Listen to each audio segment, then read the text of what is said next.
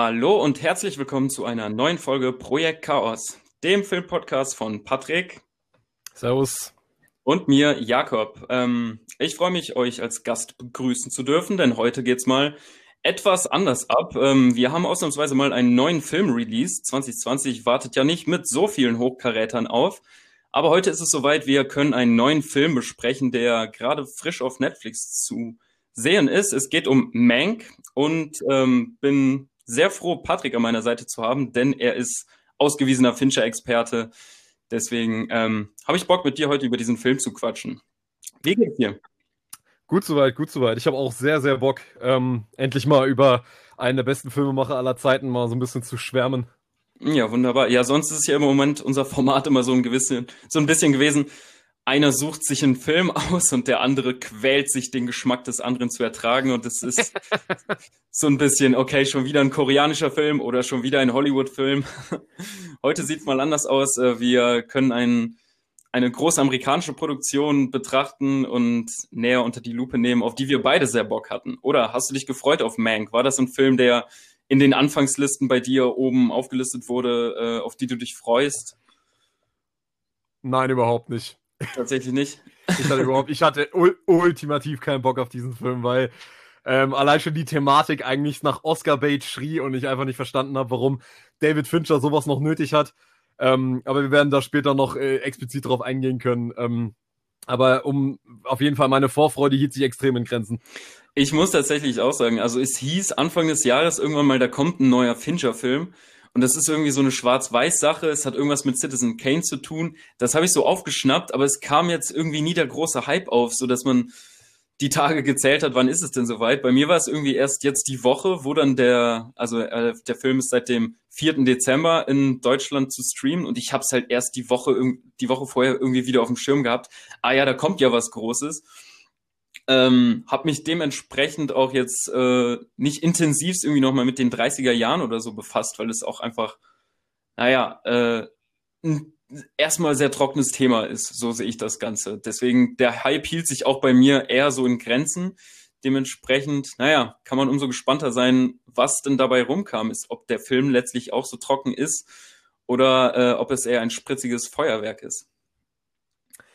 Ja, das gilt es heute zu besprechen. Ähm, und ich muss mich da leider auch anschließen. Ich habe äh, äh, jetzt nicht die allergrößte Research betrieben von dem Film, um mich da nochmal in die Zeit einzulesen. Ich habe mir nicht mal Citizen Kane nochmal extra angeschaut. Ähm, ich meine, der Film ist noch einigermaßen bei mir in Erinnerung, aber äh, um das jetzt mal vorwegzugreifen, ob man den Citizen Kane wirklich gesehen hat oder nicht, das ist bei dem Film tatsächlich relativ wenig äh, ausschlaggebend gewesen, wie man ihn jetzt findet.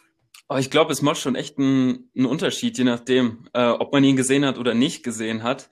Die Sache ist die, es geht ja nicht nur um Citizen Kane, sondern es sind noch so viele andere große Themen da irgendwie im Raum. Ja, definitiv. Nämlich definitiv. das politische Thema, ähm, die, die Medienhaltung der, äh, ja, des Volkes und auch äh, die Männer, die dahinter stehen und so.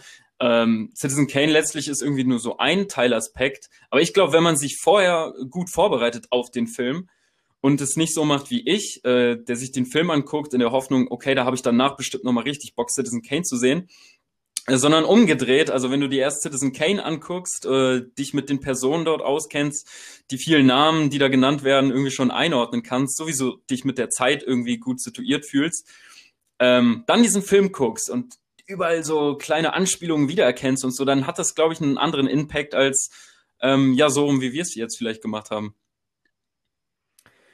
Mag eventuell sein, ja. Also ähm, Sternchen sammeln, so ein bisschen so Fleißsternchen, dass man äh, sich da auskennt. Ähm, fast schon so, fast schon so Strebersternchen, ja, die kann man hier äh, zuhauf sammeln.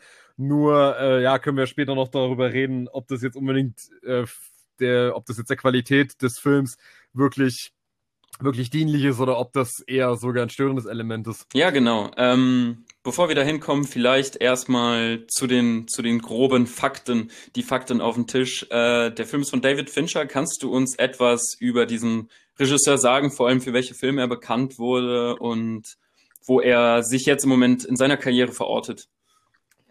Ja, David Fincher, ähm, ich denke, das müsste man mittlerweile rausgehört haben, auch aus unseren anderen Folgen ist, zumindest jetzt mal für mich, ist das äh, vermutlich der wichtigste Filmemacher. Ganz persönlich, ich würde niemals sagen der ganzen Filmgeschichte, aber für meine persönliche Beziehung zum Medium Film und meine Entwicklung war dieser Mann äh, maßgeblich entscheidend, dass ich überhaupt angefangen habe, mich mit Filmen auseinanderzusetzen, denn sein ähm, 1995 erschienener Thriller-Klassiker 7 hat mich damals so aus den Socken geblasen, hat mich so fertig gemacht, hat mich so nachhaltig beeindruckt, dass es wirklich wie eine Entzündung war, diesen Film zu sehen, dass ich wirklich danach gesagt habe, okay, wenn Film sowas mit einem machen kann, wie es Sieben bei mir gemacht hat, dann muss ich noch mehr davon sehen. Das wurde dann fast wie eine, war fast schon wie so eine, äh, wie so ein, wie so eine, wie das erste Mal Drogen nehmen oder so, hat sich genauso angefühlt. Man wurde richtig entzündet und man musste unbedingt noch mehr davon sehen. Und ähm, hätte ich, äh, hätte man gedacht, dass, äh, dass es nicht noch besser gehen kann, dann ging es aber. Und zwar hat er ja, haben auch viele, viele schon gehört, den für mich besten Film aller Zeiten hat David Fincher auch noch gemacht, und zwar Fight Club aus dem Jahr 1999. Und ähm, um da vielleicht jetzt mal einen größeren Rahmen aufzumachen, David Fincher gilt schon seit, ja, wie gesagt, seit seinem Film 7 1995 ähm, der zwar nicht sein Debüt war, sein Debüt war Alien 3, aber über diesen Film schweigt er gerne selber, weil die Produktionsgeschichte dahinter ist schon einen eigenen Film wert. Ähm, dies lief alles so schief und David Fincher konnte so wenig äh, sein eigenes künstlerisches, seine künstlerischen Ideen einbringen, äh, sodass er danach erstmal nie wieder einen Film drehen wollte, aber dann doch 95 zurückkehrte auf den Regiestuhl und sich ja mit sieben tatsächlich so eine Art Tableau für seine ganze Karriere ge, äh, abgeliefert hat, denn er ist bekannt als der spannungsgeladene Thriller-Regisseur, ein Mann, der Spannung beherrscht, ein Mann, der oft mit Twists, mit Twists arbeitet, der gerne den Zuschauer überrascht, jemand, der ähm, ja schon eine, immer eine sehr äh, düstere Welt zeichnet in seinen Filmen. Also er ist tatsächlich kein Regisseur, der, ich sag's mal so, der jetzt generell äh, eine bequeme Hollywood-Welt aufmacht, sondern er schafft es mit den Mitteln von Hollywood eine sehr düstere Atmosphäre oft in seinen Filmen zu kreieren, eine sehr kalte Atmosphäre. Und ähm, er, es ging über 1995 über sieben zu seinem Folgefilm The Game, der auch äh, von Kritikern gemocht wurde und der auch bis heute immer noch eine große eine, eine Fanbase äh, generieren konnte, aber wahrscheinlich auch sein beliebtester Film bis heute ist wahrscheinlich äh, Fight Club, der großes Cult-Following hat, über den wir auch schon oft hier gesprochen haben.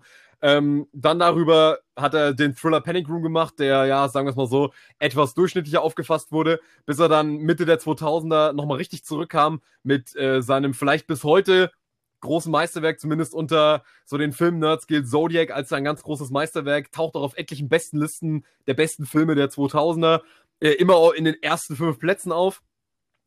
Und äh, dann kam er, macht er Benjamin Button mit Brad Pitt die, ähm, und verfilmte da auf, der, auf Basis der Geschichte von F. Scott Fitzgerald ähm, einen Film, der ursprünglich von Steven Spielberg gemacht werden sollte, der extrem Fincher untypisch ist, sehr sentimental, sehr ähm, gefühlsaufgeladen, der auch eher gemischt aufgenommen wurde von seinen Fans.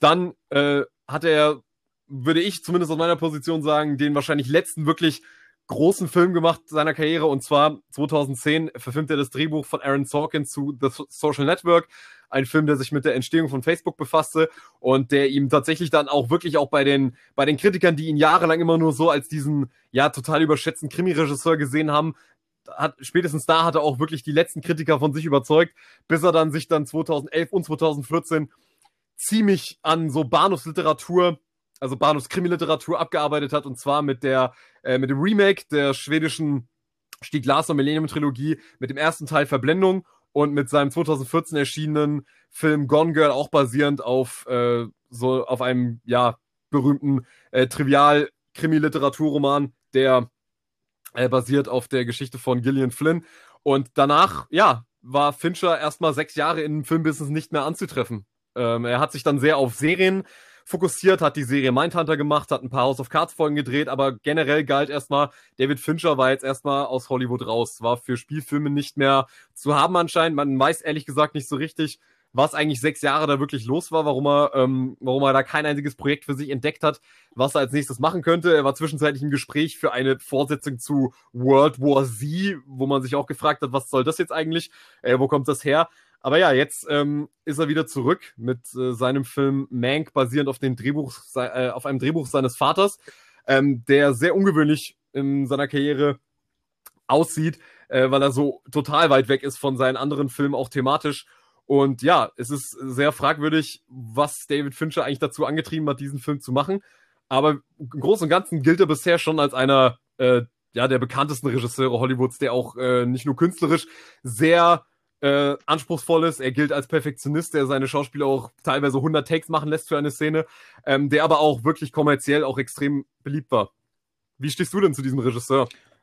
Jakob. Ja, bei mir sind es vor allem halt Fight Club und Sieben, ähm, die ich mir immer wieder ansehe. Die anderen Filme sind zwar ganz cool irgendwie, sind das aber nie so richtig meine harten Favorites geworden. Also gerade Social Network, der auch von allen gefeiert wird, habe ich immer so ein bisschen als stressig empfunden. Der ist halt äh, hier wahnsinnig hibbelig äh, mit seiner Hauptfigur, äh, hier Zuckerberg und so in diesem, diese ewig schnellen Dialoge und die sich aber auch so ewig lang ziehen ist nie so meins gewesen. Panic Room habe ich mir irgendwann mal angesehen, aber den halte ich eigentlich auch für fast vergessenswert. Das ist halt so ein ganz cooler Krimi, äh, Thriller, Schrägstrich, sag ich mal, wo Leute in einem Haus ein, eingesperrt sind, beziehungsweise sich in diesem Panic Room verkriechen, während da ein Einbruch geschieht und konnte nicht wirklich überzeugen und also steht weit hinten an, wenn ich es jetzt mit äh, sieben vergleiche, was da die Spannungskurve und so angeht. Ähm, äh, ja, hier den letzten Film, Gone Girl, hatten wir, glaube ich, auch schon mal in einer Folge ein bisschen länger drüber gequatscht, ist auch irgendwie nicht so das gewesen, was mich komplett abgeholt hatte als Literaturadaption. Hm, hatte äh, sich da sehr stark an das Werk gehalten. Und ich glaube, da war halt das Problem, dass die Dramaturgie, wie sie in dem Buch ist, auf Film übertragen einfach nicht so ganz aufgehen wollte für mich. Vielleicht für diejenigen, die das Buch gelesen haben, werden da mehr abgeholt, aber naja, ich bin, ich bin immer wieder bei Fight Club, komme ich immer wieder zurück ähm, auf diesen Film, weil er in, in, also für mich alles versammelt, was ich so an diesem Regisseur eigentlich mag, nämlich die wendungsreiche äh, Erzählweise, die krassen Charaktere, die sehr ausdrucksstark sind und ähm, ja, das gesamte Inszenatorische, also wie er, wie er durch eine Geschichte durchfloat und äh, in Fight Club ist das nicht so gewesen, dass es irgendwie ermüdend wurde oder dass die Gespräche viel zu lang wurden oder dass viel zu viele Gesprächsteilnehmende dabei sind. Ähm, ja, also deswegen, äh, hauptsächlich wegen Fight Club ist es ein Regisseur, der, der einen wichtigen Stellenplatz bei mir hat. Ähm, und die Serie Mindhunter habe ich mir tatsächlich auch angesehen, also die ersten zwei Staffeln. Ähm, ich weiß nicht, da dürfte, glaube ich, bald die dritte rauskommen oder so. Habe ich auch gesehen. Auch sehr sehenswert, weil er da auch wieder äh, sich so mit psychologischen Themen auseinandersetzt. Ähm, es geht da um die Anfänge des FBIs und vor allem um die äh, Erstellung von Psychogrammen. Also sie führen da Interviews mit, mit Serien, äh, mit Serienmördern und äh, die Aufgabe des FBIs ist da ganz an den Anfang zu stehen und äh, jetzt mal psychologische Profile in Interviews mit denen zu erstellen. Also da, wenn er sich in diese Abgründe der Psychologie, äh, der Psyche be, be, ja, reinbegibt, dann ist er immer spannend für mich. Wenn er sich so in den Alltag begibt, eher weniger. Ähm, ja, umso interessanter vielleicht, was jetzt hier mit Mank geschehen ist. Ein Regisseur, der dem Mainstream ein Begriff ist mit so Knallern und so Bro-Filme, Listen dominierende Film Fight Club, äh, sich jetzt mal auf so ein sehr nischiges Ding irgendwie begibt mit Mank, also 1930er. Für viele beginnt Film erst mit der Farbe und so. Äh, oder erst recht nicht ohne Ton. Ähm, ja, es ist jetzt ein interessanter Spagat, dieser Mainstream-Regisseur in so einer filmgeekigen Nische sich irgendwie befinden. Was, was ist dabei rumgekommen? Was, was passiert in Mank? Was, was ist das für ein Produkt von Fincher für dich? Also willst du jetzt nur willst du jetzt den Inhalt haben oder willst du, dass ich dir die, sage, wie ich den Nee, ich wollte jetzt erstmal, wo verortest du jetzt dieses, dieses Mainstreamhafte von dem Regisseur und dieses Filmgeekhafte ein? Also warum jetzt sowas? Ähm, also die Vermutung liegt nahe und es ist ja auch, es ist ja auch äh, relativ, also zumindest zum Teil bestätigt, dass es in letzter Konsequenz eigentlich so eine, eigentlich so eine, so ein Herzensprojekt nur für Fincher ist, weil es ein Drehbuch ist, was sein Vater geschrieben hat. Sein mittler, sein schon seit, ich weiß gar nicht, wann sein Vater verstorben ist, ähm, irgendwann 2003 oder so. Ähm, dass er, dass er ihm zuliebe diesen Film machen wollte, weil das so eines der wenigen Drehbücher ist, was sein Vater geschrieben hat, weil sein Vater hat sich auch ähm, scheinbar als Drehbuchautor schon hin und wieder mal probiert und äh, ja, hat auch zu Hollywood, weil er da, weil er da ziemlich gescheitert ist in Hollywood mit seinen Drehbüchern irgendwo zu landen, ähm, scheint, scheint er auch eine sehr, ja, so eine Anti-Hollywood-Haltung in diesem Drehbuch, was ja auch oft durchscheint in dem Film, äh, zu haben. Und dementsprechend denke ich, dass David Fincher wirklich diesen Film vermutlich wirklich nur gemacht hat, nicht unbedingt, weil er nochmal wirklich einen Film drehen wollte, sondern weil das, weil er wusste, mit meinem Namen darf ich das dann am Ende machen. Ähm, und ich habe den Namen, um, um, um sowas umzusetzen und deswegen wird mir auch Netflix hält hoffentlich das Geld dafür geben. Interessant ist, dass ihm die Studios selber gar kein Geld dafür geben wollten, so, weil sie gesagt haben, wer will sowas sehen, wen interessiert das, wer will ähm, damit werden wir niemals irgendwelches Geld machen bei einem Mainstream-Publikum. Und äh, umso überraschender, dass, oder eigentlich, was heißt überraschender, aber umso, um, umso offensichtlicher ist, dass nur Netflix, ein Streaming-Dienst, der tatsächlich nicht auf den ja, monetären Gewinn eines einzelnen Films angewiesen ist, bereit war zu sagen, okay, David Fincher, du darfst machen, was du willst, dreh diesen Film so, wie du möchtest. Und äh, dementsprechend sehe ich den Film halt wirklich nicht unbedingt als eine Herzensangelegenheit dessen, dass Fincher diesen Film unbedingt für sich selbst machen wollte, sondern es ist halt eher so ein, ähm, es ist eher ein Projekt, was er seinem Vater widmet. So scheint es mir mhm, zumindest. Und jetzt anscheinend die einzige Möglichkeit gewesen war, es endlich mal durchzuziehen.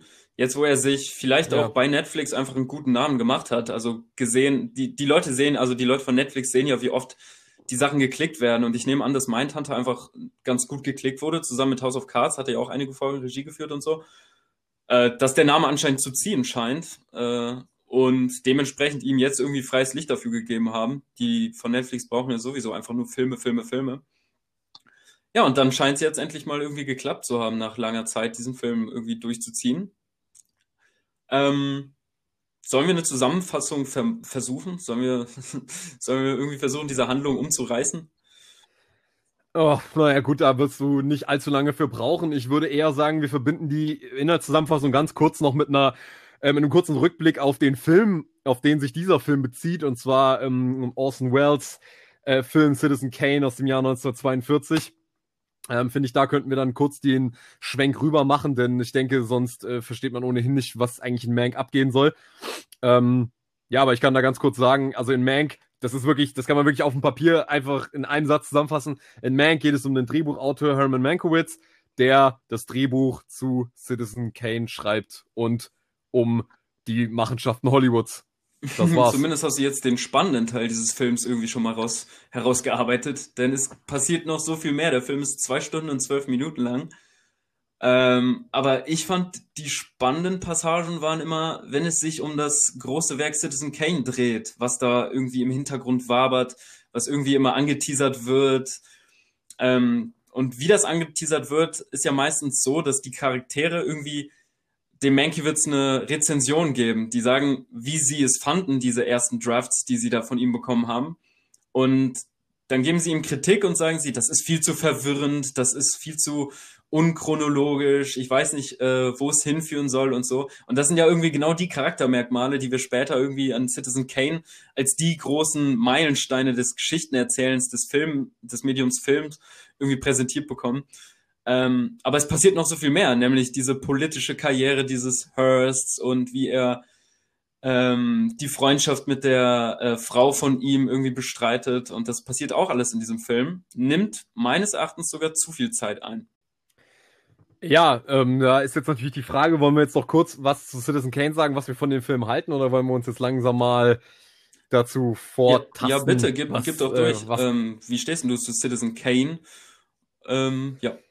Ja, gut, ich muss bei dem Film tatsächlich sagen, ich habe ihn lange, lange, lange Zeit vor mir hergeschoben. Ich hatte diese Blu-ray, habe ich bestimmt schon seit drei oder vier Jahren oder so im Schrank stehen gehabt, aber ich war lange, lange Zeit irgendwie unwillig, den Film zu sehen, weil sich um diesen Film ein so dermaßener Mythos aufgebaut hat, dass er äh, von sämtlichen Filmkritiker, Zeitschriften und allgemein hin als der beste Film aller Zeiten gilt, objektiv, ähm, sofern es sowas bei Filmen überhaupt gibt. Aber es war einfach, die, die Aura war mir zu groß, als dass ich wirklich, wirklich sagen konnte, ich habe Lust, diesen Film zu sehen. Doch irgendwann kam so die Einsicht, okay, du willst dich selber Filmfan und Filmkenner nennen, dann musst du diesen Film sehen. Dementsprechend habe ich mich dann Ende letzten Jahres, habe ich mich da hingesetzt und den Film geschaut. Und ich muss sagen, dieser Film hat mich dann doch in vielerlei Hinsicht beeindruckt. Um das mal kurz abzureißen, in Citizen Kane geht es um den titelgebenden Citizen Kane, der ähm, um sein, um, genau, sorry, danke, äh, um Charles Foster Kane, ähm, der, dessen Lebensweg gezeigt wird, der ähm, dessen Aufstieg und Fall gezeigt wird. Er ein Mann, der sich zum äh, Medium-Mogul entwickelt, der ein, ein, ein unglaublich mächtiger Mann wird und der Film porträtiert letzten Endes dieses Leben, dieses das Leben dieses äh, ja äh, großen erfolgreichen Mannes, aber der, der Film beschäftigt sich eben auch mit dieser Schattenseite, mit dem charakterlichen Verfall dieser Figur. Und der Film war vor allem in seiner Erzählweise, in seinen Erzählstrukturen und natürlich auch in der wirklich bahnbrechenden dreidimensionalen Inszenierung, die Austin Wells damals, zu, äh, an, äh, damals schon in der Lage war zu inszenieren, einfach ein revolutionäres Werk und hat bis heute noch Bestand, weil man diesen Film, wenn man ihn heute sieht, immer noch sagen muss, dieser Film sieht immer noch besser aus als 90% der Filme, die jemals gemacht wurden. Der Film ist cleverer inszeniert als ein Großteil der Filme und der Film ist halt auch immer noch wahnsinnig aufschlussreich, wenn es darum geht zu verstehen, okay, was kann man mit Film eigentlich alles machen? Ähm, ich würde definitiv nicht so weit gehen zu sagen, der Film ist der beste Film aller Zeiten. Der Film ist für mich auch bei weitem nicht perfekt. Ich finde, die Geschichte ist halt leider dann über die Jahre hinweg, die, die so äh, so oft nochmal neu erzählt worden mit anderen Geschichten, die mir vielleicht mehr zugesagt haben ähm, dass Citizen Kane schon so ein bisschen veraltet wirkt mit dieser Geschichte von dem Aufstieg und Fall eines äh, einer einer einer, einer äh, ambivalenten, aber erfolgreichen Figur. Ähm, dass, der, dass die Story mich nicht mehr so abgeholt hat, aber ich sagen muss, dass der Film mich halt auf filmischer Ebene dafür so beeindruckt hat, dass ich schon sagen muss, ich äh, finde diesen Film schon ziemlich großartig. Wie sieht es denn bei dir aus? Äh, ja, bei mir sieht es eigentlich relativ ähnlich aus. Tatsächlich, ich habe mich auch erst ziemlich spät mit Citizen Kane auseinandergesetzt. Erst wenn man irgendwie diesen hohen Stern am Horizont irgendwie auch mal runtergeholt hat und sich gesagt hat, okay, das ist auch nur ein Film und diese ganzen Reden von der beste Film aller Zeiten und so weiter. Ja, äh, ist vielleicht interessant zu wissen, aber äh, kann einem die Filmerfahrung irgendwie nur schlechter machen. Ne?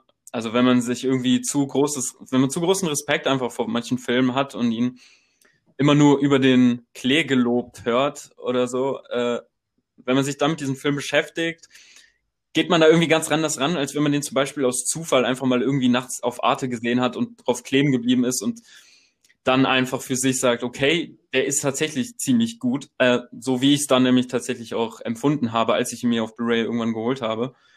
Ähm, ich finde, dass besonders eine Sache sehr gut an Citizen Kane ist. Ähm, man weiß irgendwie zu jeder Zeit, wohin es gehen soll. Also wir haben am Anfang diesen klaren Auftrag des Redakteurs, der herausfinden soll, um was es sich handelt bei dem Begriff Rosebud, also die letzten Worte von Citizen Kane. Und ähm, das schwebt so mit. Eigentlich in jeder Szene versucht der Redakteur eine Antwort auf diese Frage näher zu kommen. Und selbst wenn dann die Zeitebenen sich wie an einem Strudel irgendwie immer weiter nach unten begeben und man ähm, sich immer erstmal ein bisschen verordnen muss als Zuschauer, wo welche Zeitebene sind wir gerade, wie alt ist der äh, Charles Foster gerade, wie auf welchem auf, eine, auf welchem äh, auf welcher Stufe in seiner Karriere befindet er sich gerade, weiß man irgendwie doch immer, wo man, womit man sich als Zuschauer damit äh, befassen muss, ne? Nämlich äh, man versucht irgendwie herauszufinden, was bedeutet dieses Rosebud? Ist es ein wichtiges äh, wichtiger Teil seines Lebens, ein wichtiges Puzzlestück oder so? Und ähm, so entschlüsselt sich das Stück für Stück bei Citizen Kane. Und mir hat das äh, sehr, sehr gut gefallen, dass ich einfach immer so eine Sache hatte, an der ich mich klammern kann. Ähm, deswegen finde ich, äh, visuell brauche ich jetzt gar nicht irgendwie groß, groß anfangen zu reden. Der Soundtrack ist cool. Ähm, die äh, Kameraarbeit ist visionär und so, aber äh, mir hat auch die Geschichte einfach schlicht gut gefallen. Die hat ein angenehmes Tempo, äh, die hat einen angenehmen Witz, die hat charismatische Charaktere und ob der Film jetzt von 41 ist oder irgendwie von 67 oder so, ich hätte dir, ich hätte es dir nicht sagen können, hätte ich mich vorher nicht mit informiert und ähm, ich gucke den immer wieder gerne. Also ich habe ihn jetzt zwei, dreimal gesehen und finde ihn stark, finde ihn stark, äh, schauspielerisch alles einfach nur on point und ähm, kann auf jeden Fall verstehen, dass das für viele Leute irgendwie der absolut beste Film ist. Wobei ich halt natürlich jetzt auch äh, das, das alte Fass aufmache und sage, ja gut, der beste Film, was heißt, was sind, was ist das Beste an, an einem, also wie kann man objektive Maßstäbe irgendwie miteinander vergleichen, ne? Ähm, wenn es doch am Ende der Film ein sehr subjektives äh, Rezeptionserleben irgendwie für jeden ist. Und ähm, deswegen interessiert irgendwie diese Diskussion, ob es der beste Film aller Zeiten ist, mich nicht besonders. Aber ich habe sehr viel Spaß an dem Film und kann es auf jeden Fall verstehen, dass es für viele Kritikerinnen oder so einfach ein, ein sehr, auf einem sehr hohen Podest steht, dieser Film. Mhm. Ja, sehe ich ähnlich. Also ich kann da auch, äh, ich hatte wirklich Angst, dass der Film mich enttäuschen würde, indessen, dass ich sage, ja, ist ganz gut, aber ich kapier's nicht. Aber ich habe mir wirklich so gedacht, nee, ich versteh's. Ich versteh's wirklich. Und das ist echt, äh, das ist nicht immer selbstverständlich, dass man dann bei gewissen Klassikern äh, so ein Verständnis aufbringen kann dafür, warum sie so einen, so einen hohen Status haben. Ja, vor allem auch, wenn wir jetzt über diese großen Klassiker reden, die halt in Schwarz-Weiß und aus einfach sehr alt schon sind ähm, oder künstlerisch einfach sehr äh, wertgeschätzte Filme, dann sind das oft Filme, also mir fällt jetzt irgendwie so äh, Persona ein von Bergmann oder vielleicht äh, die früheren Tarkovsky-Filme oder so, dann sind das einfach, einfach sehr sperrige Dinger, ne? Also wo es schwierig ist, einen Zugang zu finden und die man vielleicht auch einfach nicht so gut versteht, wenn man sie beim mhm. ersten Mal sieht. Ich finde bei ähm, Orson Welles oder hier, also jetzt hier beim ähm, beim Citizen Kane versteht man den Film. Man, man ist gut unterhalten und der float so weg und äh, es spielt überhaupt keine Rolle, aus welchem Jahrzehnt der Film ist. Ähm, und inhaltlich ist man da irgendwie, man kann mithalten. Ne? Es ist nicht so ein, so ein Koloss irgendwie, so ein inhaltliches, schwer ontologisch aufgeladenes Brett oder so, sondern es ist einfach ein sehr äh, unterhaltsamer, zugänglicher Film.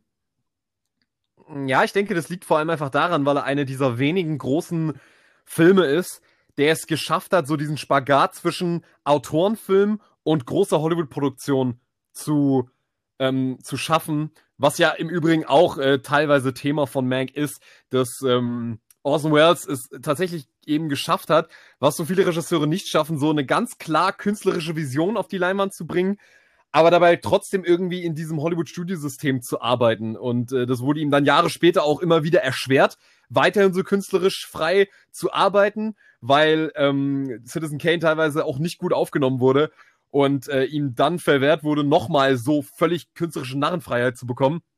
Aber deswegen ist Citizen Kane auch so ein besonderer Film geworden. Also der ist erstmal ganz gut gefloppt, ne? Also die Leute haben es im Kino nicht gecheckt und das war einfach zu ungewohnt, diese Erzählweise im Kino, oder? Die Leute sind nicht viel reingerannt. Definitiv, ja. Mhm.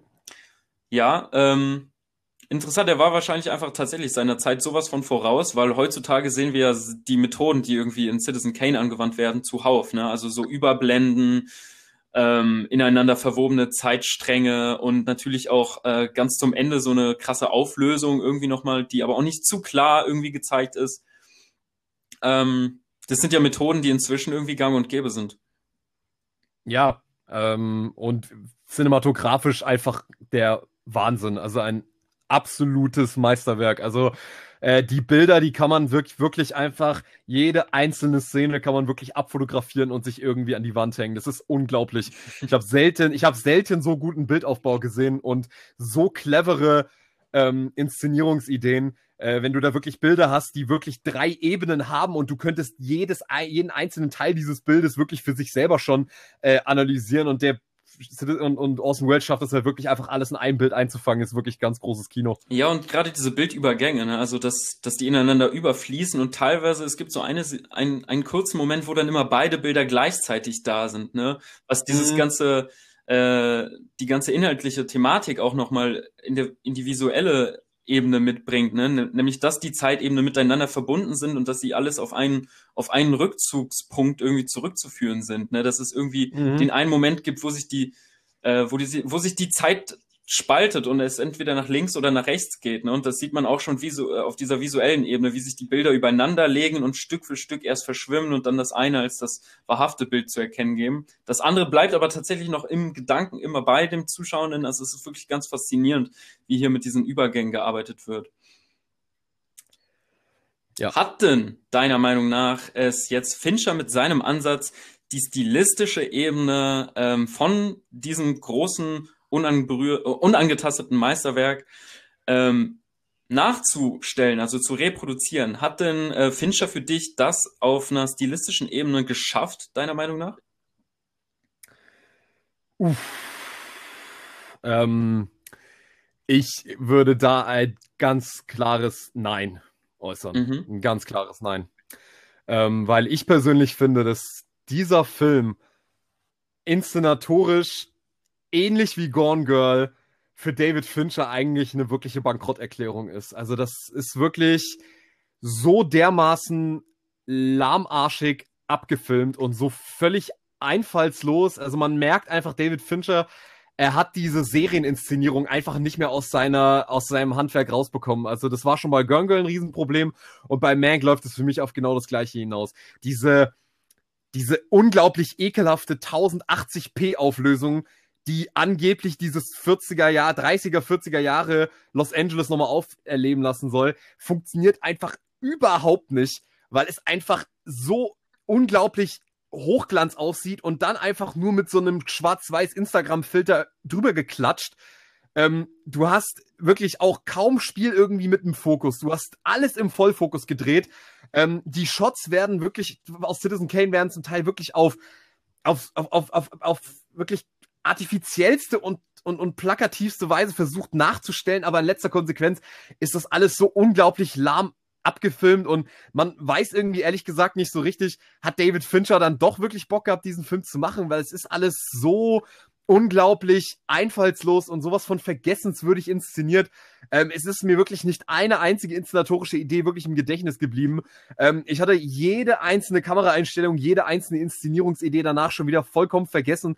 Und ähm, ich finde, es ist schon fast eine Schande, dass dieser Film sich versucht, mit dem Namen Citizen Kane irgendwie in Verbindung zu bringen, weil äh, diese beiden Filme haben nicht mal auf demselben Planeten irgendwie zusammen zu existieren. Also es tut mir wirklich weh, das so sagen zu müssen über ähm, einen so wunderbaren Regisseur, aber bei Mank ist stilistisch für mich absolut nichts passiert. Also krass kann ich das irgendwie nicht unterstreichen. Also ich finde, gerade wenn man irgendwie schon mal andere Filme gesehen hat, die nur nachträglich irgendwie in Schwarz und Weiß umverwandelt worden sind, hier wurde doch schon einiges, was Lichtsetzung und so angeht, auf die, auf die ganze Aufmachung im Vorhinein drauf eingegangen. Also mir haben die Schwarz-Weiß-Bilder eigentlich ziemlich gut gefallen. Ähm, es gab immer wieder mal Szenenbilder, die mich sehr fasziniert haben, die ich ziemlich schön fand, oder Kamerafahrten, die auch äh, einen, einen bleibenderen Eindruck hinterlassen haben. Ich muss da jetzt äh, zunächst an zwei Szenen denken. Ähm, die, wo Mank das erste Mal auf die äh, Amanda Seyfried trifft also auf die Frau von, von Hearst.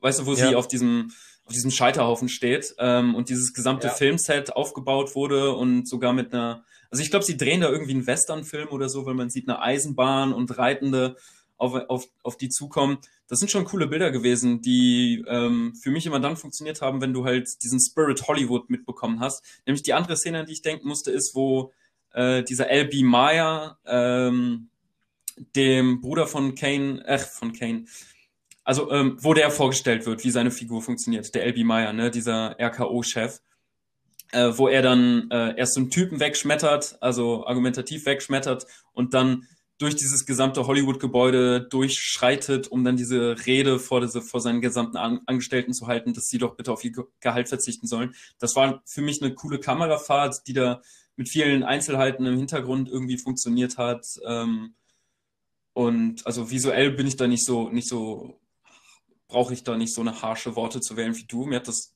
optisch auf jeden Fall eigentlich ganz gut, ganz gut getaugt. Ja, das kann ich, das kann ich aber auch durchaus nachvollziehen. Ich war halt einfach äh, ästhetisch sowas von angeödet, so schnell von diesem Schwarz-Weiß, weil es wirkte einfach, es wirkte einfach super aufgesetzt. Es wirkte überhaupt nicht stilistisch gekonnt. Also gerade wenn ich da so Filme wie äh, Tim Burtons Ed Wood in Erinnerung habe, ja, die diese die diese Liebe zum Filme machen und diese, diesen Look dieser Zeit so viel greifbarer, so viel schöner und auch so viel, so stilistisch sicherer umgesetzt haben. Da war ich einfach bei Mank zu oft daran erinnert, dass das halt wirklich einfach, ähm, ja, wie gesagt, digital gefühlt nachbearbeitet wurde und dann auch noch mit so komischen, ähm, äh, mit diesen, wie nennt man das nochmal, mit diesen Brandlöchern, mit diesen, mit diesen Filmbrandlöchern, die dann äh, so diese Fehler in der Projektion und so weiter, was alles so super artifiziell und so und, und so und so und so möchte gern, okay, wir bringen euch jetzt zurück in diese alte Zeit des Films, dann noch mit einem etwas gedämpfteren Ton. Ja, das fand ich nämlich viel schlimmer. Also diese optischen Gimmicks mit diesem alten Bild flackern und so. Ähm, oh, also nee, das fällt einem irgendwann auf und man denkt sich, ähm, wofür ist das jetzt drin? Okay, es soll halt irgendwie die Authentizität stärken. Hätte man sich vielleicht auch schenken können, aber ja gut, dann sind das halt auch einfach nur mal kurz ein paar Flimmer-Elemente im Bild, das stört ja nicht so krass. Aber was den Ton angeht, äh, habe ich doch echt sehr lange gebraucht, bis ich mich da über dieses, über diesen Monoton, der irgendwie sehr anfühlt, als wäre das alles viel weiter weg. Ähm, da habe ich echt lange gebraucht, bis ich das irgendwie ausgeblendet habe. Ähm, weil da weiß ich den Mehrwert nicht. Klingt es jetzt irgendwie, hast du dich authentischer gefühlt? Hast du dich gefühlt, als würdest du jetzt einen Film der 40er Jahre gucken? Hätte es nicht also gerade beim Ton hätte man da nicht irgendwie die moderne Ebene beibehalten können und hätte trotzdem da irgendwie dieses, okay, wir erzählen eine alte Geschichte auf eine alte Weise, aber mit so ein paar Sachen, die wir halt jetzt besser können, so wie zum Beispiel den Ton. Äh, definitiv. Ich finde, es ist einfach nur, es ist wirklich einfach nur super prätentiöse Nabelschau, dass das jetzt irgendwie ähm, dass das jetzt alles mit gedämpftem Ton aufgenommen ist. Es wirkt einfach, man muss einfach mal sagen, es wirkt einfach affig. Es wirkt einfach unnötig und affig, weil äh, dieser Film das nicht gebraucht hätte. Also es gibt ja genug Filme, die spielen in alten Äras und ähm, haben trotzdem es nicht nötig, sich das stilistisch irgendwie so anzubiedern, sondern die sagen einfach, ja, okay, wir sind zwar moderner Film, wir versuchen aber trotzdem diese Epoche oder diese, diesen Zeitgeist irgendwie einzufangen und dafür brauche ich garantiert keine, äh, keine Tondämpfung. Dafür bräuchte ich erstmal überhaupt irgendwas an dem Film, was irgendwie interessant ist. Ähm, ich finde, die haben ja eine Sache, die ist sehr interessant, nämlich Citizen Kane. Dass sie äh, sich nämlich auf dieses große Werk beziehen. Und da muss ich dir auch recht geben, wenn du jetzt nochmal äh, auf die Stilistik dich be, ähm, ja, bezogen hast. Nämlich, äh, wie der Film zitiert wird, und zwar äh, visuell.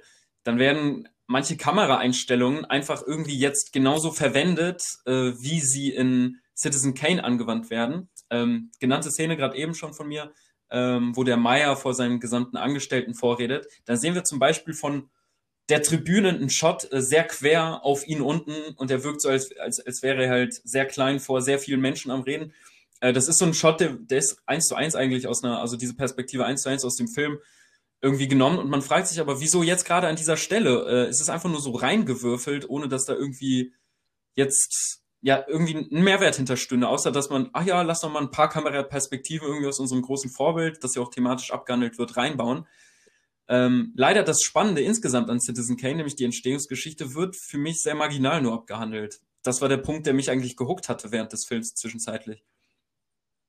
Ja, definitiv. Das wird einfach komplett in den Hintergrund gestellt. Und ich finde, dieser Film ist auch ein gutes Beispiel dafür, warum äh, Tarantinos Once Upon a Time in Hollywood eben keine prätentiöse Nabelschau ist oder einfach nur so eine, ja, so eine, so eine selbstverliebte Hommage an Hollywood, äh, sondern sowas wie Mank ist es. Und ähm, da würde ich tatsächlich, jetzt, wo wir, wo du mich jetzt nur der Stilistik wegen gefragt hast, würde ich tatsächlich jetzt gerne mal von dir ähm, ein klares Urteil mal erstmal hören, so, okay, was hältst du eigentlich von Mank jetzt insgesamt, abgesehen jetzt von Stilistik und so weiter und den paar mhm. Sachen, die dich eventuell geguckt haben. Wie empfindest du den Film denn jetzt allgemein? Allgemein muss ich sagen, dass ich ihn sehr langweilig fand. Äh, komplett. Ähm, und zwar wollte ich gerade auch so ein bisschen da schon überschwappen, weil ich mich eben auf äh, Citizen, also auf einen Film über Citizen Kane gefreut habe, beziehungsweise über den Autor von, von Citizen Kane.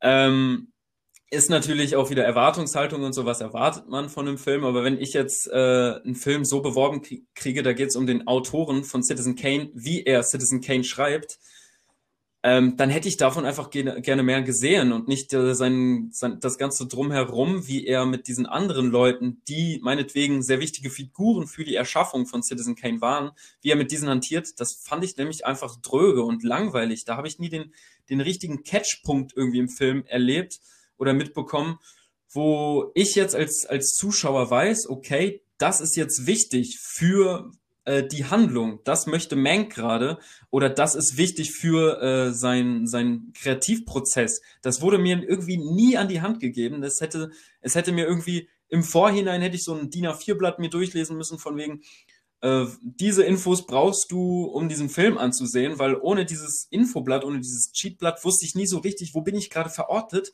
und vor allem, wo soll es hingehen mit dieser Handlung? Wenn man sieht so lauter tausend von Leuten, die man irgendwie alle nicht sich beim Namen gemerkt hat oder dann werden hier irgendwie äh, Name-Droppings auch auf Marken oder auf Studios irgendwie bezogen. Es werden ein paar Autoren rein, reingeworfen und man weiß nie, wo befinde ich mich, wo soll es denn jetzt überhaupt hingehen für Mank äh, und dementsprechend für mich als Zuschauer, also dass ich oft einfach nicht wusste, what the fuck, worüber reden die Menschen hier gerade? Wo soll es hingehen? Ähm, ich fand es deswegen sehr langweilig zu großen Teilen, außer wenn es dann tatsächlich mal um Citizen Kane ging, wenn irgendwie erste Kritiken, erste Drafts zu den Schreibversuchen und so von ihm gehen und was er verbessern konnte. Dann hat mich der Film interessiert. Aber insgesamt muss ich sagen, dass ich ihn sehr langweilig fand, über weite Strecken die Anspielung nicht verstanden habe und deswegen mich so ein bisschen im Stich gelassen gefühlt habe von David Fincher als großer Geschichtenerzähler.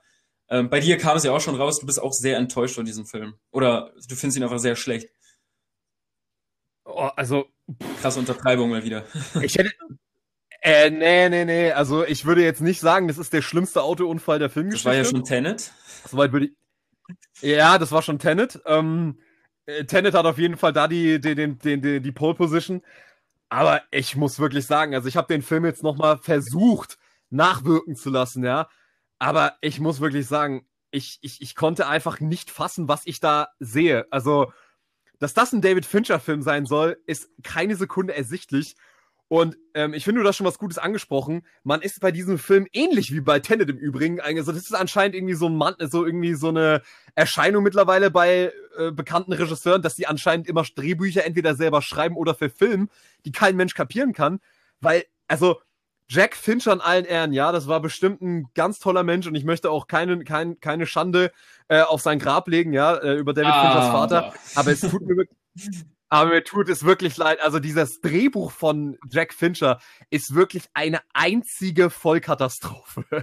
Also ich habe, glaube ich, schon lange nicht mehr so ein Drehbuch gesehen, was einfach kein Filmdrehbuch ist. Es ist so random, wirklich komplett random zusammengeschusterter Nonsens, der mir hier präsentiert wird. Ich habe Dialoge, die auf so einem möchte gern Aaron Sorkin Level geführt werden, wo ständig irgendjemand eine schlaue so so eine schlaue Bemerkung auf den Lippen hat und so klugscheißerisch irgendwie noch hier da noch einen Spruch hat, aber eigentlich wirken alle Figuren nur super altklug und arrogant und überheblich und es ist wirklich ein so eine Selbstbeweihräucherung, ähm, die wirklich so richtig genau in die Richtung geht, wie das Oscars haben wollen. Ja, Hollywood ist die geilste Scheiße überhaupt und wir gucken uns nochmal hier das geile Hollywood an. Ja, klar, wir sind hin und wieder hier mal so ein bisschen kritisch, aber in letzter Konsequenz ähm, ist es einfach total geil, dieses Hollywood von damals nochmal so aufleben zu lassen und ach, ähm, wie, wie wunderbar diese ganzen Kulissen sind und so weiter. Und es ist alles so dröge, es ist so langweilig. Die Figuren sind sowas von austauschbar. Ich habe überhaupt keinen Plan teilweise gehabt, worum es überhaupt in diesem Film geht. Figuren werden links und rechts genannt. Es werden, es ist wie, es ist wie in einer schlechten Seifenoper. Und das ist wirklich für mich das Allerschlimmste gewesen. Es ist wirklich so, zwei Charaktere kommen in den Raum, reden über die Figur, die gerade nicht im Raum ist dann wird irgendwo anders hingekattet zu irgendwelchen anderen Figuren, von denen ich keine Ahnung habe, wer sie sind. Also ich hätte mal, du, du hast mir vor dem Film auch noch geschrieben, ich sollte, ich sollte mitschreiben, wer wer ist. Und ich habe es wirklich bereut, dass ich es nicht gemacht habe, weil ich war so schnell komplett raus aus dieser kompletten Figurenkonstellation. Und alleine dieser Ansatz, einem Drehbuchautoren dabei zuzusehen, wie er ein Drehbuch schreibt, es ist halt wirklich auch die lahmarschigste Idee, die man sich auch nur irgendwie hätte vorstellen können, weil ich habe mir vor dem, bevor wir jetzt hier gesprochen haben, die Analyse von Wolfgang im Schmidt dazu angeguckt und ich kann mich leider nur seinen Worten anschließen, ähm, dass er wirklich zu Recht sagt, hat man, wenn man jemals schon mal in seinem Leben eine Hausarbeit oder eine, eine, eine, einen Aufsatz geschrieben hat, man weiß doch, wie unglaublich quälend es teilweise ist, bis da mal überhaupt sich die Seiten füllen. Und als Konzept hier die in diesem Film anzubieten, dass wir Harry Mankiewicz dabei zugucken, wie er dieses Drehbuch schreibt, wie er versucht, Ideen zu finden, ist einfach so arschlangweilig. Es ist wirklich, es ist, dieser, dieser Film ist wirklich in vielerlei, in vielerlei Hinsicht wirklich mehr aktive Sterbehilfe am Zuschauer als alles andere. Und ich bin wirklich, mir hat mich durch diese zwei Stunden gestern Abend wirklich durchgequält und wenn es nicht hin und wieder tatsächlich den ein oder anderen netten Dialog gegeben hätte und wenn Gary Oldman nicht einigermaßen Leinwandpräsenz beweisen würde, ähm, obwohl er im Übrigen für diese Rolle einfach viel zu alt ist mit seinen, wie, wie alt auch mit, wie alt er mittlerweile auch ist. Er soll ja hier 43 sein, sieht naja, aber gut, aus wie Mitte 60. Mitte 60-Jähriger gesoffen, ne? Also. Ich finde, ich finde, das passt ja, eigentlich das ganz gut, dass er diesen alten, verknitterten Typen spielt.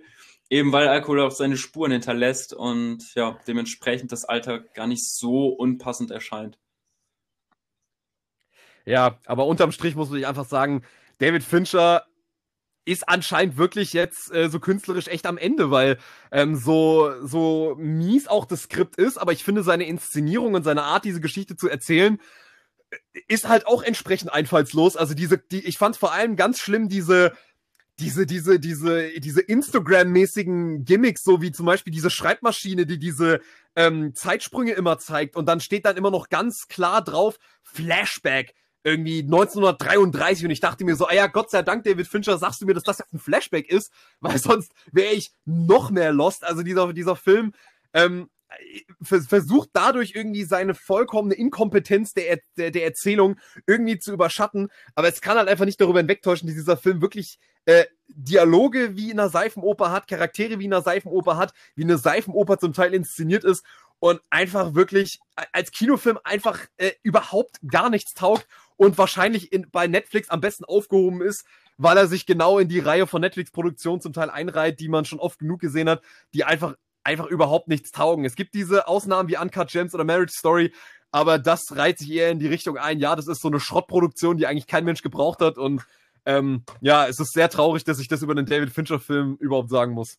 Ja, als ganz so eine krasse Zeitverschwendung habe ich es jetzt nicht wahrgenommen, ähm, gerade weil ich Mank an sich relativ witzig in seiner wortgewandten, alkoholistischen Plapper-Attitüde äh, fand.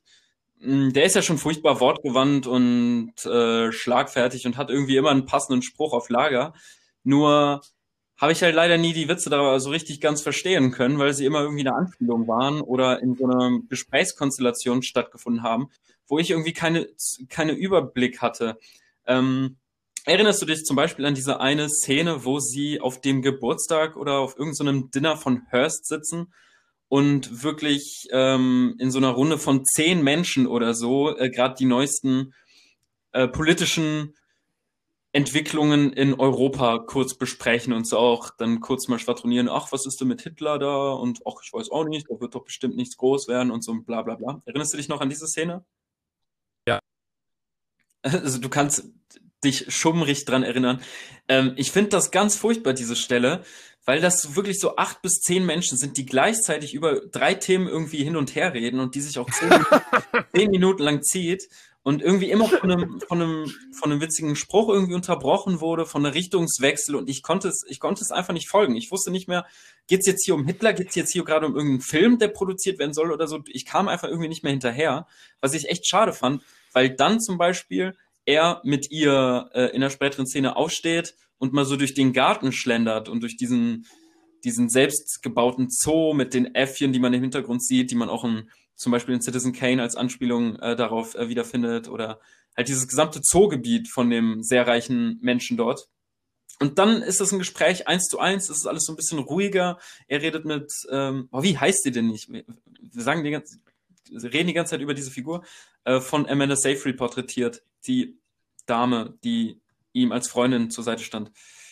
Äh, ich bin gerade Wiki ich bin gerade bei Wikipedia Sekunde. Sehr nett. Ähm, ja, auf jeden Fall ähm, sind das dann wieder Dialoge, die tatsächlich irgendwo hingehen. Es wird, es wird ersichtlich, welche Position sie irgendwie in diesem Business haben, nämlich, dass er irgendwie so der, der Lakai ist, der halt schreibt, damit die anderen irgendwie was zu tun haben. So wird ja damals noch die Autoren in Hollywood irgendwie aufgefasst. Und dass sie sich irgendwie so als hübsches Dümmchen geben muss, bei der eigentlich viel mehr dahinter steckt. Ähm, dann ist das aber so eine kleine Szene von irgendwie zwei Minuten und davor ging acht Minuten lang irgendwie im, im Dialogfeuerwerk, peng, peng, peng, bla, bla, bla, über nichts und Gott und die Welt und vielleicht auch alles. So, das fand ich so schade, weil dann gab es eine Szene direkt im Anschluss an so einer ellenlangen Kackszene, die mir sehr gut gefallen hat und wo ich mich plötzlich den Figuren näher gefühlt habe und solche Sachen kommen einfach viel zu selten vor, meiner Meinung nach, wo tatsächlich Charaktere zu Charakteren werden. Ja, ich weiß schon, was du meinst. Also ich, ich würde auf jeden Fall dir zustimmen, die Szene ist ziemlich schrecklich, wo da ähm, diese acht Personen gleichzeitig sprechen. Also allgemein, ähm, wo David Fincher bei Social Network es in meinen Augen noch sehr gut beherrscht hat, diesen maschinengewehrartigen Dialogen irgendwie dann doch äh, Gewichtung zu geben, sodass man ihnen sehr gut folgen konnte, ist es hier so, diese Gespräche sind so unfassbar unübersichtlich, weil, weil, diese, weil du mehrere von diesen Szenen hast, wo sechs oder sieben Leute im Raum sind, die alle irgendwie, die, die erstmal alle überhaupt nicht etabliert sind im ja. Übrigen. Du hast überhaupt keine Ahnung, wer da eigentlich an diesen Tischen mit rumsitzt. Ähm, die, das liegt, was auch an der Schauspielerwahl liegt. Diese Schauspieler sind, keine Ahnung, waren für mich alles absolute No-Names. Ich konnte die alle überhaupt nicht auseinanderhalten. Ähm, im Übrigen die Figur von Amanda Seyfried, das ist Marion, Marion Davis. Marion Davis, danke, das, mir fiel der Name nicht mehr ein von ihr. Dabei ist sie, dabei ist sie Genau. irgendwie so der, der Ankerpunkt der Sympathie in diesem Film.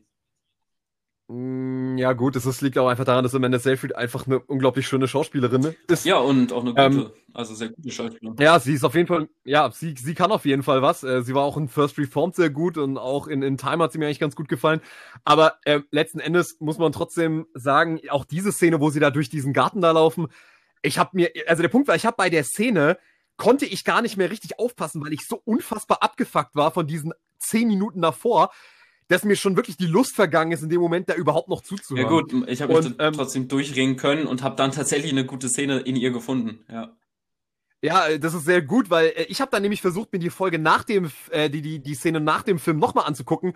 Aber ich muss zugeben, ich habe auch nach, ich habe nach ungefähr einer Minute da bin ich auch ausgestiegen. Also es hat mich also sowas von überhaupt nicht interessiert, was die da reden, weil es ist einfach, ich weiß es nicht, man kann die, man kann eigentlich diesen Dialogen insofern halt einfach, wie gesagt, nicht folgen, weil es halt so viel Vorwissen voraussetzt, dass man so diese ganze Ära irgendwie von innen heraus anscheinend verstanden haben muss und diese ganzen Namen irgendwie zuordnen kann. Und es ist halt wirklich ärgerlich, weil ich nicht sagen würde, es ist eine Qualität von dem Film, wenn er irgendwie für ein bestimmtes Klientel gemacht ist, dass man sagt, okay, man müsste da wirklich das Wissen dafür haben. Das finde, ist, finde ich nämlich nicht, weil David Fincher hat nämlich zum Beispiel mit The Social Network auch einen Film gemacht, der sich mit einer Thematik beschäftigt, die mich eigentlich kaum weniger interessieren könnte.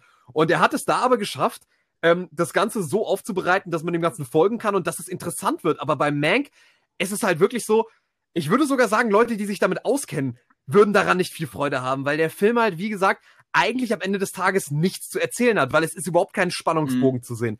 Es ist, es ist überhaupt kein Ziel von dieser Handlung zu sehen, sondern es sind letzten Endes nur so einzelne Vignetten, die so aneinander gecuttet werden und ähm, es ist, es führt halt einfach irgendwie zu gar nichts, weil man da auch jetzt wirklich nichts erfährt, was man nicht vorher schon entweder schon erahnt hätte oder fast schon gewusst hätte.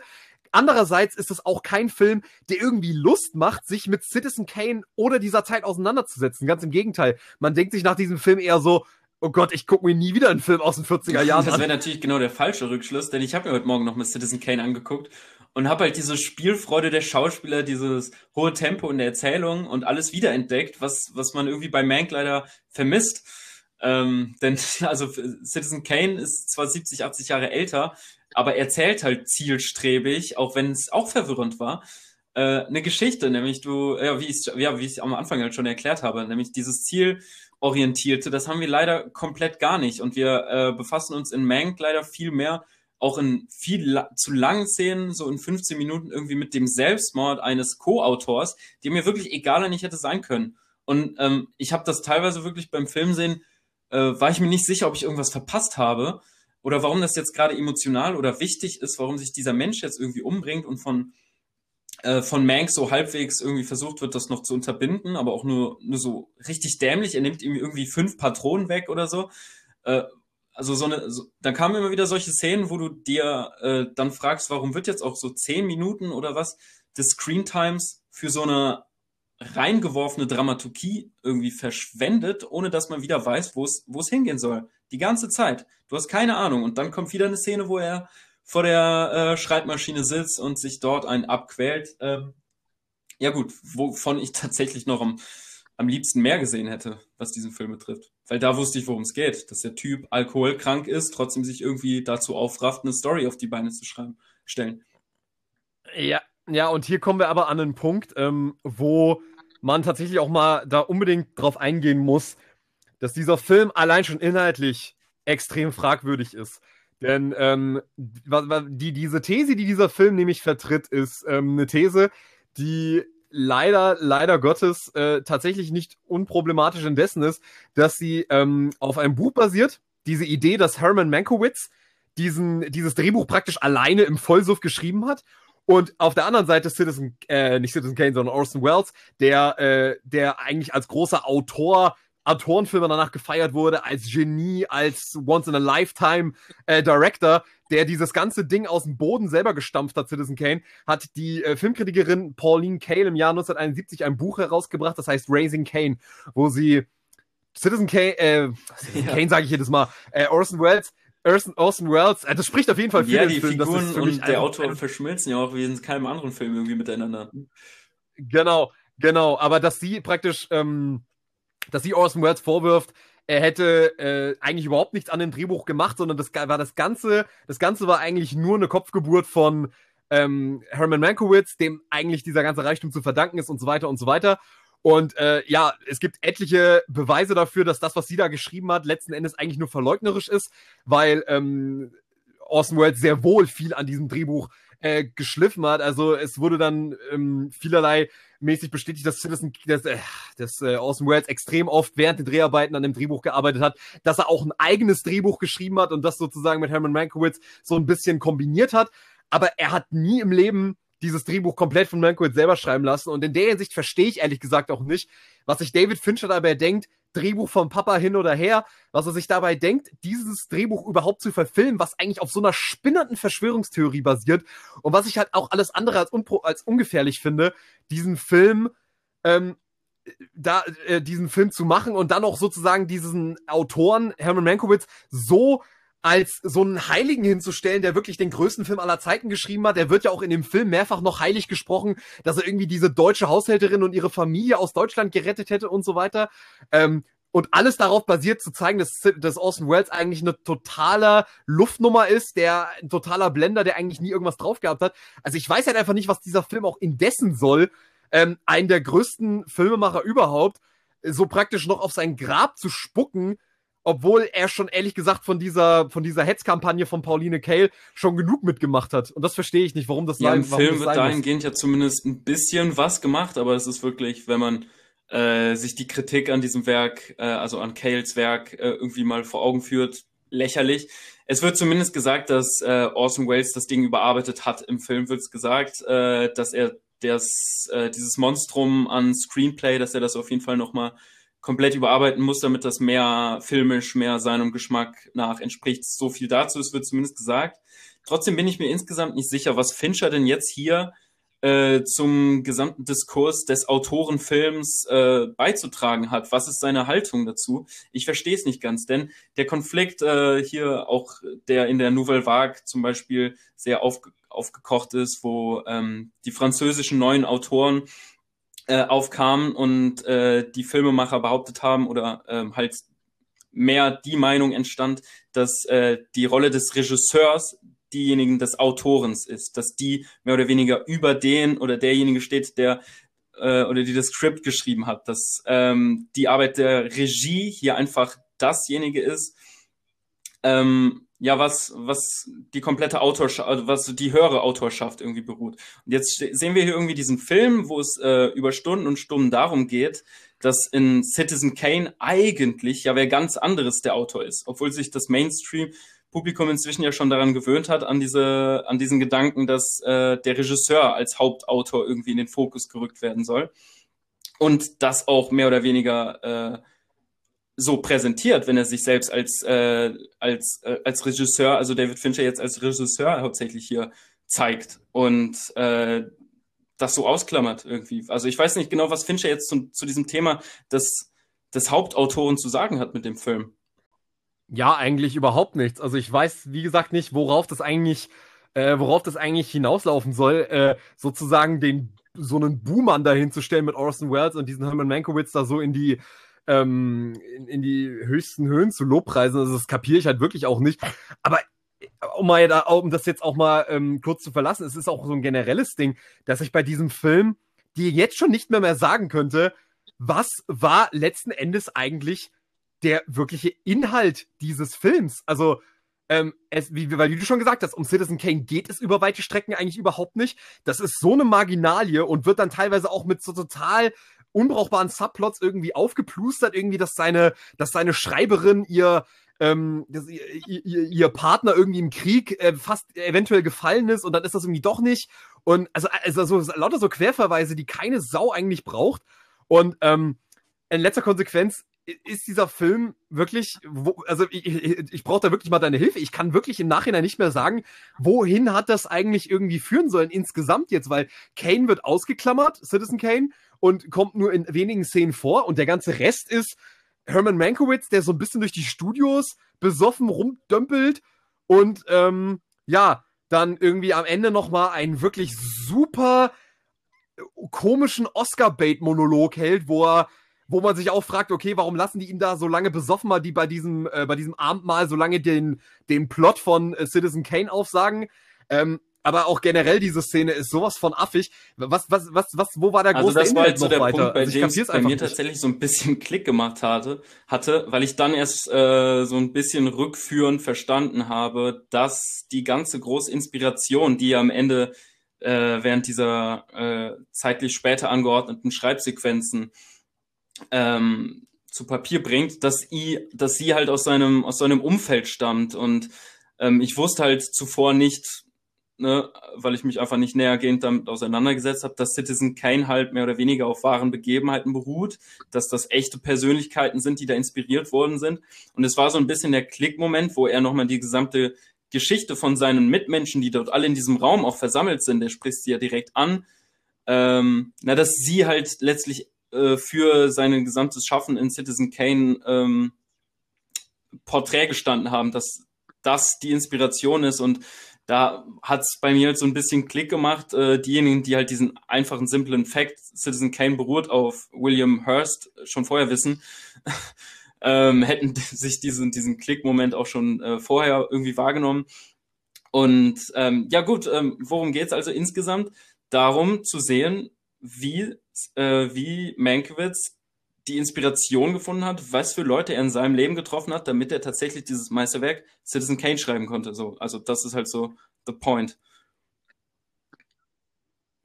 Ja, gut, äh, weil das wird halt in, in der mit Abstand äh, drögsten Weise auch gezeigt und wie du, und ich finde, das ist ganz witzig, dass du jetzt auch so darauf gestoßen bist, dass du sozusagen erst durch diesen Monolog gerafft hast, worauf das eigentlich hinaus sollte, dass es nämlich um diesen äh, Hurst genau, geht. Genau, das habe ich echt in Citizen Kane. Gecheckt, dass diesen Kane Hurst sein soll. So ja, genau. Und, und das, ja, und das, und das Problem ist, dass der Film das so unfassbar schlecht erzählt, dass du das überhaupt nicht wissen kannst. So, das kommt so aus dem Nichts, so die, diese Figur wird zwar das ein oder andere Mal gezeigt, aber du raffst auch überhaupt nicht, dass das ein Medienmogul ist. Du raffst es einfach Zeitung überhaupt zum Beispiel, nicht. ne? Also Und, äh, hätte, hätte ich diesen ja, Hint zumindest bekommen, dass der irgendwie der Zeitungsmacher ist oder so, dann hätte ich es ja schon, schon früher schalten können, okay, das soll an, angeblich, also ist das die Vorlage, irgendwie die Inspiration oder so. Aber es, es kommt ja nicht, ne? Nee, überhaupt nicht. Also, äh, äh, wenn ja, überhaupt, okay, okay, es kann gut sein, dass ich dann, es kann gut sein, dass ich nicht aufmerksam genug war, aber ähm, ganz ehrlich, das, das ist tatsächlich auch ein Vorwurf, den ich mir da jetzt auch nicht unbedingt machen will, weil ähm, der Film ist, wie gesagt schon, der ist so unfassbar langweilig, dass sich dann eventuell sogar die Dialoge, die eventuell ein bisschen besser sind, selbst die verlieren vollkommen an Gewichtung und Interesse beim Zuschauer, weil halt einfach schon die vorherigen 10, 20 Minuten irgendwas komplett inhaltsleeres, aufgeblasenes geblubbert wurde. Ähm, und äh, wie gesagt, ähm, ich einfach auch nicht ganz nachvollziehen kann, äh, wie äh, es auch für mich, wie gesagt, auch inszenatorisch nicht wirklich interessant werden konnte, weil ich dachte, okay, wenn der Film langweilig ist, sei es drum. Aber David Fincher war eigentlich noch nie irgendjemand, bei dem ich sagen würde, es hat inszenatorisch nie geklappt. Ich würde sogar sagen, David Fincher ist wahrscheinlich der Meister darin, aus relativ fast schon banalen TV-Skripten irgendwie einen Kinofilm zu machen. Bestes Beispiel Verblendung. Ein Film, der inhaltlich eigentlich nicht viel mehr als, ja, wie gesagt, es ist halt triviale Bahnhofsliteratur, aber der Film, er bläht ihn auf drei Stunden auf und die sind einfach drei Stunden super unterhaltsam und super kurzweilig. Aber bei Mank ist es irgendwie auch nicht ersichtlich, weil er hat das Drehbuch ja sogar mit nochmal nachbearbeitet mit Eric Roth. Und ich kapier nicht, wie man das Drehbuch dann nochmal nachbearbeiten kann und dass es dann trotzdem noch so vollkommen Mhm, konvolut nachzuvollziehen. Also ich habe jetzt die Glas nicht gelesen. Ich möchte da irgendwie so Urteile wie Bahnhofsliteratur oder so möchte ich gar nicht fällen. Ähm, aber dieses dahindümpelnde, dieses nicht bewusst oder äh, irgendwie nicht zielstrebig genaue Einschmeißen von Informationen, wer zum Beispiel wer ist, ne? Ähm, das muss man hier auf jeden Fall krass vermissen. Und Also Ka bitte?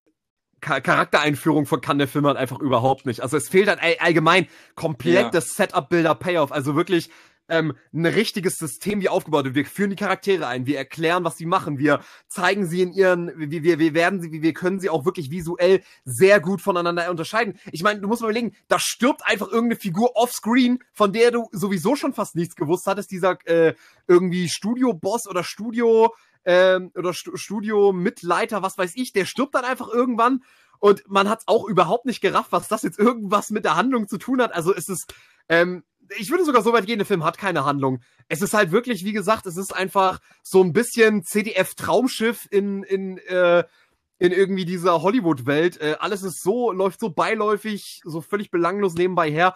Ähm, und das ist einfach kaum fassbar, dass David Fincher mhm, sowas überhaupt Auch noch sehr schade, dass man dann den Mank, der in seiner Wortgewandtheit immer mal wieder auch witzig ist, ähm, dass man da irgendwie nicht schafft, irgendwie so eine Bukowskische Tiefe irgendwie zu entwickeln mit seiner Alkoholkrankheit. Ne? Also die wird ja auch irgendwie nur als als Fakt irgendwie dahingestellt. Man sieht ihn am Ende einmal sich übergeben, aber ähm, ein paar Mal vielleicht auch ein bisschen drüber sein, aber man sieht ihn nicht darunter leiden, also so richtig krass, oder? Nö, es sieht, wirkt eher so, als wäre das irgendwie der Grund, warum ja, er eigentlich so ein geiler Drehbuchautor ja, ist. Ja gut, ähm, das kann natürlich auch ein, ein, Fall sein, aber trotzdem muss man da irgendwie die, die Schattenseiten mit inszenieren, die es nämlich gibt, dass es, dass es einfach schwierig ist für so einen, für so einen Menschen morgens aufzustehen und solche Sachen. Keine Ahnung, da hätte man dem irgendwie noch mehr, mehr, mehr Schärfe oder so aneignen können.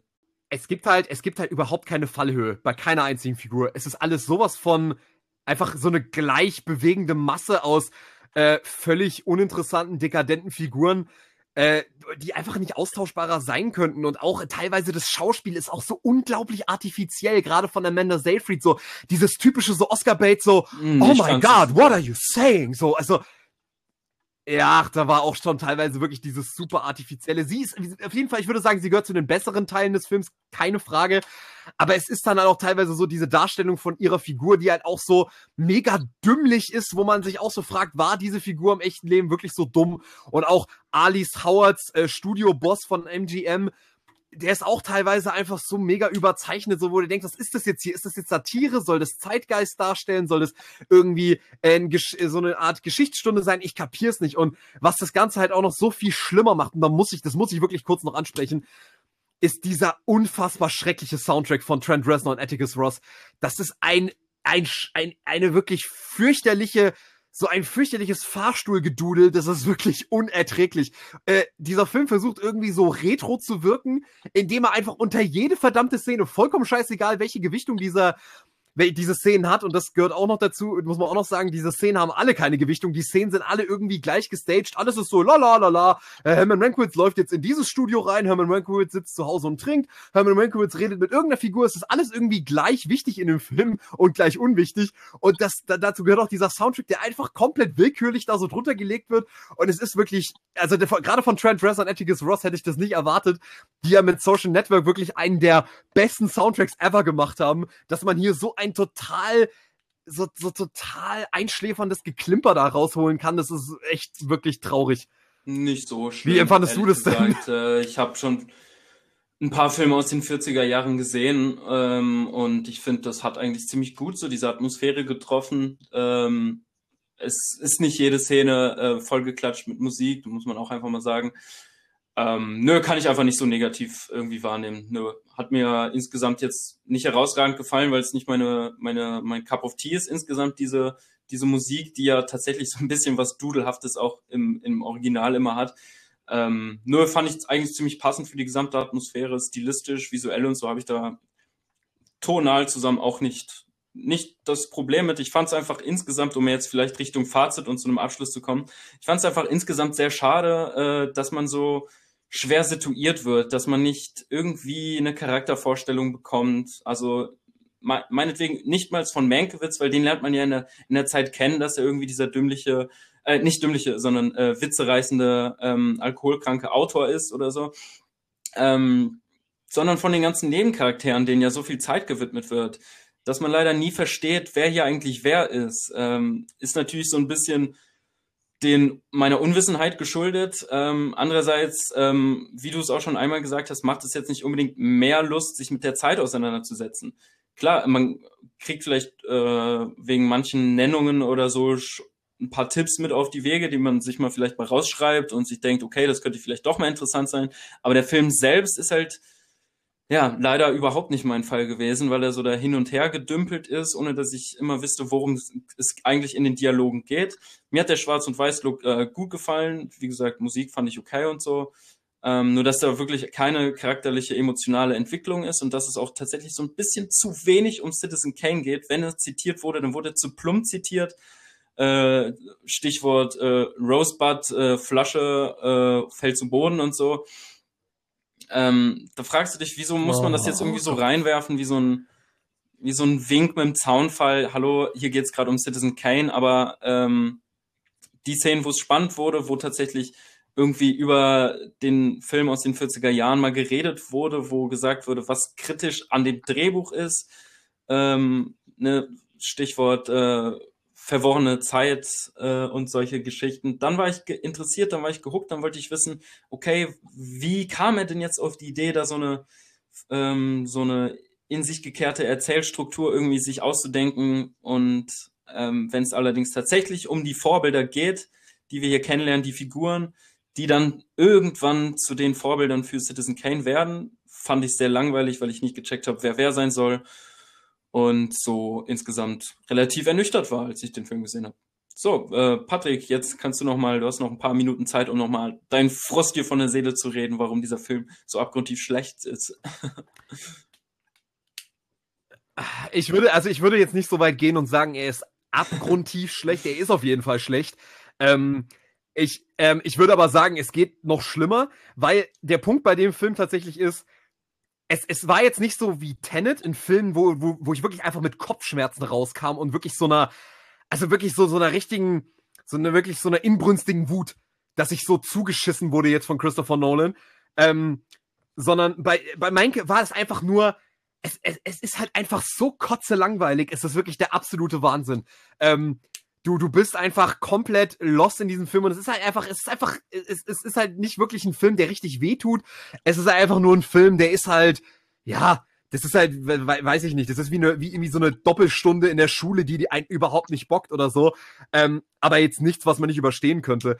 Ähm, weil ich würde sagen, so die paar Szenen mit Gary Oldman, die du auch schon angesprochen hast, die sind teilweise auch ganz gewitzt und die sind teilweise auch gar nicht so schlecht. Und ich würde auch definitiv sagen, es gibt die eine oder andere Szene, die ist inszenatorisch jetzt, ich würde auch nicht sagen, der Film ist inszenatorisch eine Katastrophe, er ist inszenatorisch einfach nur extrem beliebig.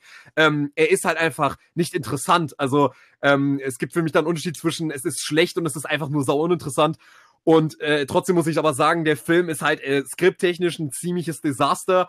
Ähm, hat nichts Interessantes zu erzählen, hat überhaupt keine gute Erzählstruktur, scheißt eigentlich auf sämtliche wichtige Eigenschaften eines Films, Setup, Builder, Payoff, ein gut aufgebautes Skript, auf klare Handlungsfokussierung, auf wirklich gut geschriebene Figuren, alles ist, äh, äh, verliert sich in so einer totalen Seifenoperartigen Beliebigkeit.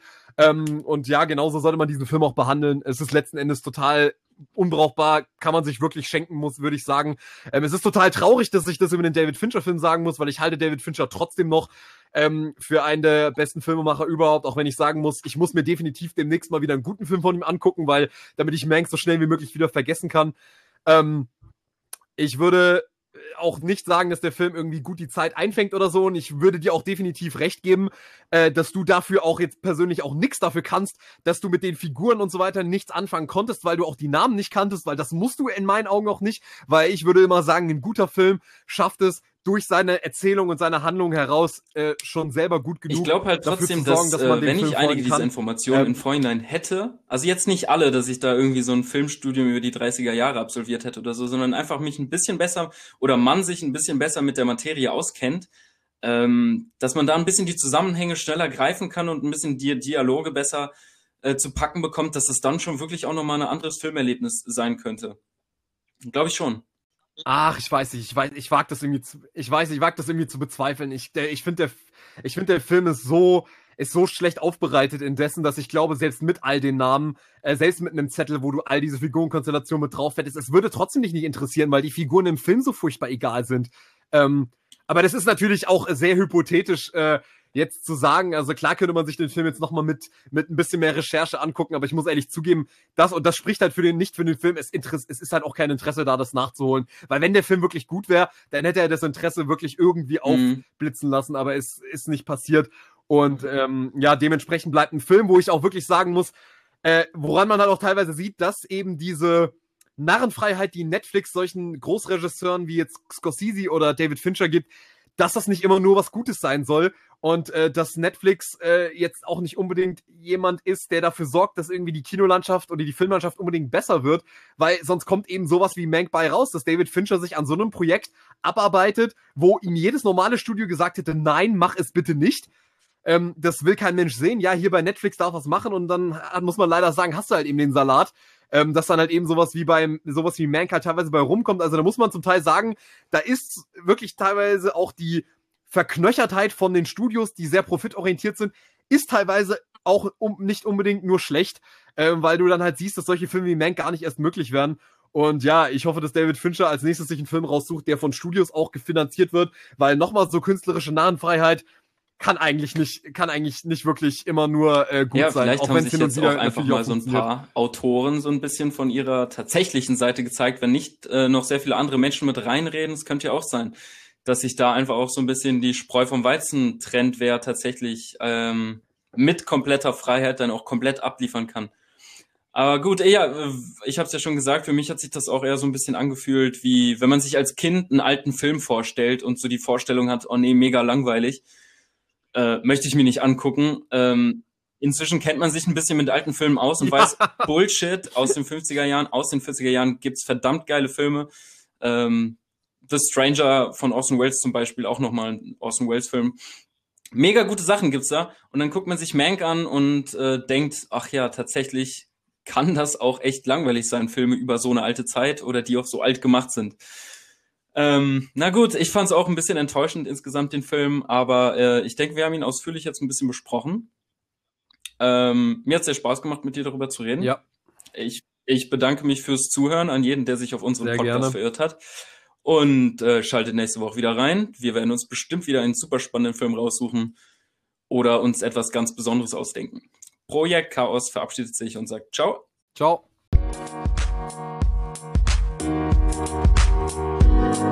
Música